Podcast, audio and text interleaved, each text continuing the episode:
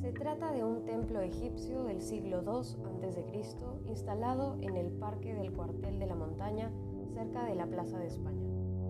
El templo fue donado a España por el gobierno egipcio para evitar que quedara inundado tras la construcción de la gran presa de Asuán.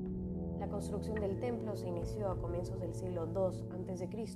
como capilla a los dioses Amón e Isis. La capilla está decorada con relieves. Diferentes reyes de Egipto añadieron elementos a esta estructura y después de la anexión de Egipto al Imperio Romano, emperadores como Augusto, Tiberio y tal vez Adriano terminaron la construcción y decoración del edificio. En el siglo VI el templo fue abandonado y en el siglo XX el gobierno egipcio lo regaló a la ciudad de Madrid y fue transportado, reconstruido piedra a piedra y abierto al público en su actual ubicación en 1972.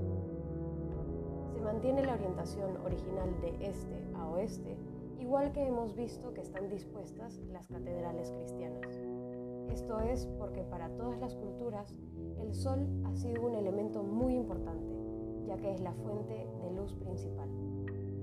Muchas culturas antiguas consideran el sol como un dios.